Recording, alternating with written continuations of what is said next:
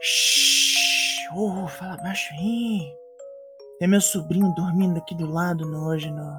Traps, traps, traps. Eu sou o Douglas Jung do Four Corners Wrestling Podcast e este foi o NXT 2.0 de 14 de dezembro, embalado e ninado em 8 minutos e alguma coisinha.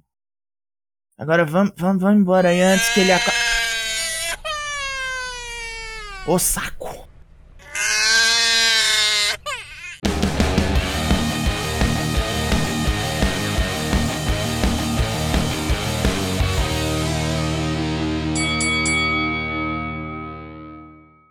Recap de Grayson Waller atacando Johnny Gargano para começar o programa. E quando o Coiso chega ao recinto, é vaiado de com força logo na porta. O Panacão filma com o telefone. Outro recap logo em seguida, com Duck Hudson perdendo o cabelo no último War Games e Cameron Grimes querendo acertar as contas. O que nos leva a. Luta 1: Duke Hudson vs Cameron Grimes, No Holds Barred. Vocês sabem como é que funciona isso aqui. Sem regra, sem pai, sem mãe. Grimes ataca antes do gongo suar e só rola desgraceira com armas, cadeiras, mesas de pôquer e outros implementos corriqueiros. Vários spots brabos dentro e fora do ringue, com uns em cadeira que você fica até numas. Hudson acha uma máquina de cortar cabelo embaixo do ringue, mas antes que ele possa usar, toma uma Poison Runner e Grimes mata o boneco com cave-in em cima de uma cadeira. Jesus! Depois da luta, Grimes arranca do oponente sua peruquinha ridícula e está carecão o boneco. Cora Jade está com o ombro para jogo, foi liberada pelos médicos para lutar e aparece Dakota Kai para rosnar para ela.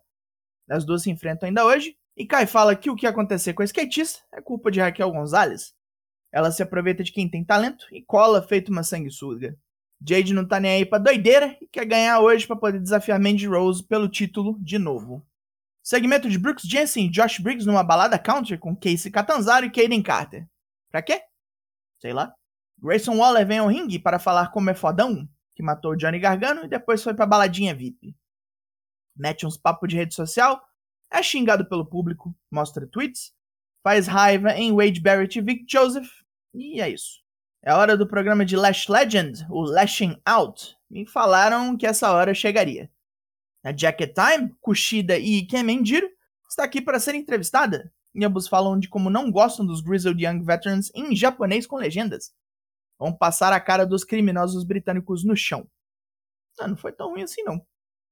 Luta 2. Amari Miller versus Ivy Nile.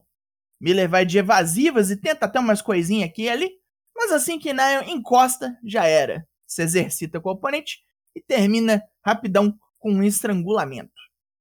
Zion Queen aparece para falar que entendeu como Electra Lopes joga. Ele vai continuar esse jogo com o legado del Fantasma. O que isso significa? Não sei, sei lá. Robert Stone aparece para dizer que é ser levado a sério. Isso sim não significa nada. Von Wagner é o terceiro a invadir o rolê, falando que vai continuar a quebrar gente, e quem achar ruim, só vir falar com ele. Significa menos ainda. A MSK e Matt Riddle estão em mais uma sessão de aconselhamento, onde o maconha ordena que eles se desapeguem de seus bens materiais, incluindo até o cinturão que roda do John Cena.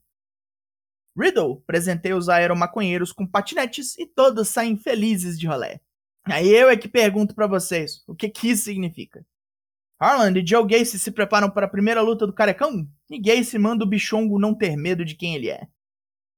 Luta 3. Guru Raj versus Harland Harlan toma zero conhecimento do oponente, amassa o indiano no chão e termina esse squash em menos de um minuto com um belly to back slam.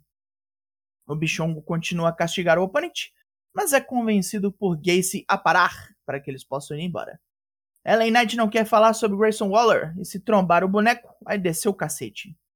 E, enquanto Joe Gacy e Harlan andavam pelos bastidores, vários oficiais reclamavam com a dupla, o resultado é Harlan jogando um dos agentes pela escada. Brian Kendrick se aposentou só pra se fuder nessas horas, né? Caralho.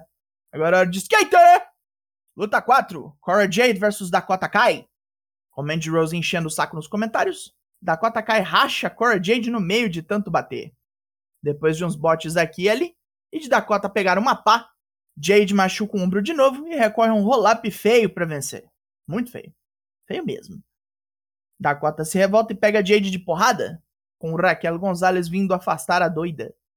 As duas saem brigando do recinto e na zona, Mandy Rose chama suas amigas da Toxic Attraction, vai lá e entorta o braço da skatista pra caralho.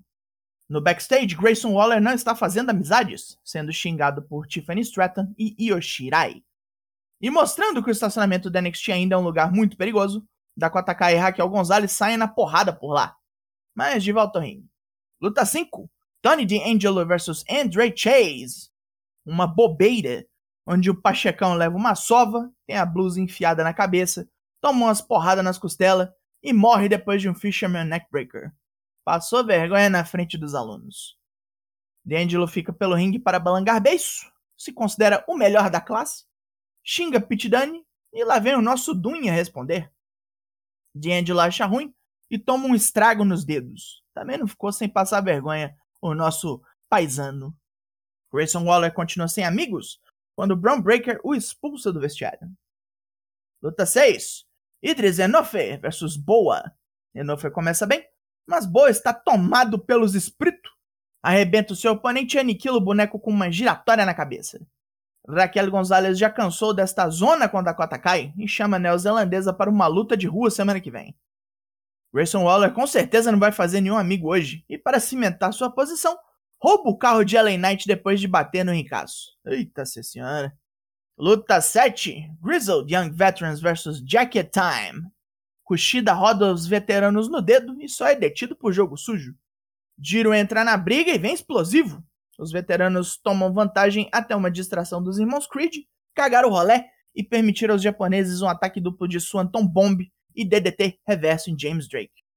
Trick Williams e Carmelo Reis chegam para encher o saco de Roderick Strong, mas rola um desacerto quando os dois encontram um desenho de Dexter Loomis com o Adalto caçando Trick. Hora do main event. Luta 8. Roderick Strong vs Braun Breaker. Strong leva o sobrinho fodão pra escola e maltrata Braun com boas pauladas, enquanto Carmelo Reis assiste. Braun vai sendo entortado e retorcido até se emputecer e ligar o modo força bruta, metendo um Frankenstein em Strong que fica balangadão.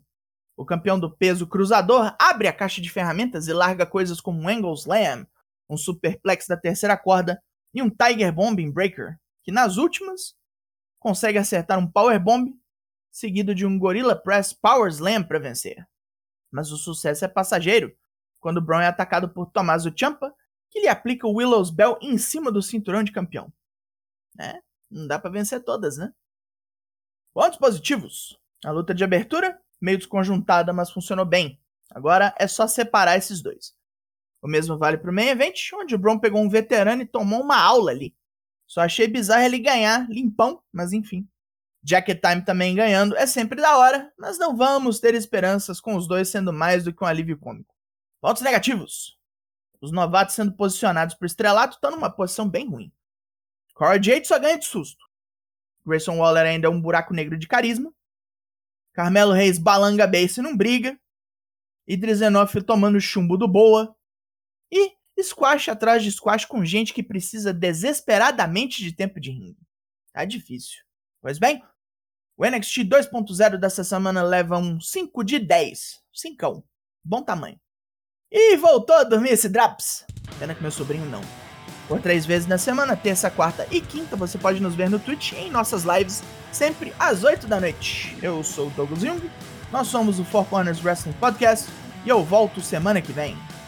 Logo mais tem mais e até. Vai dormir, não? Não vai? Porra!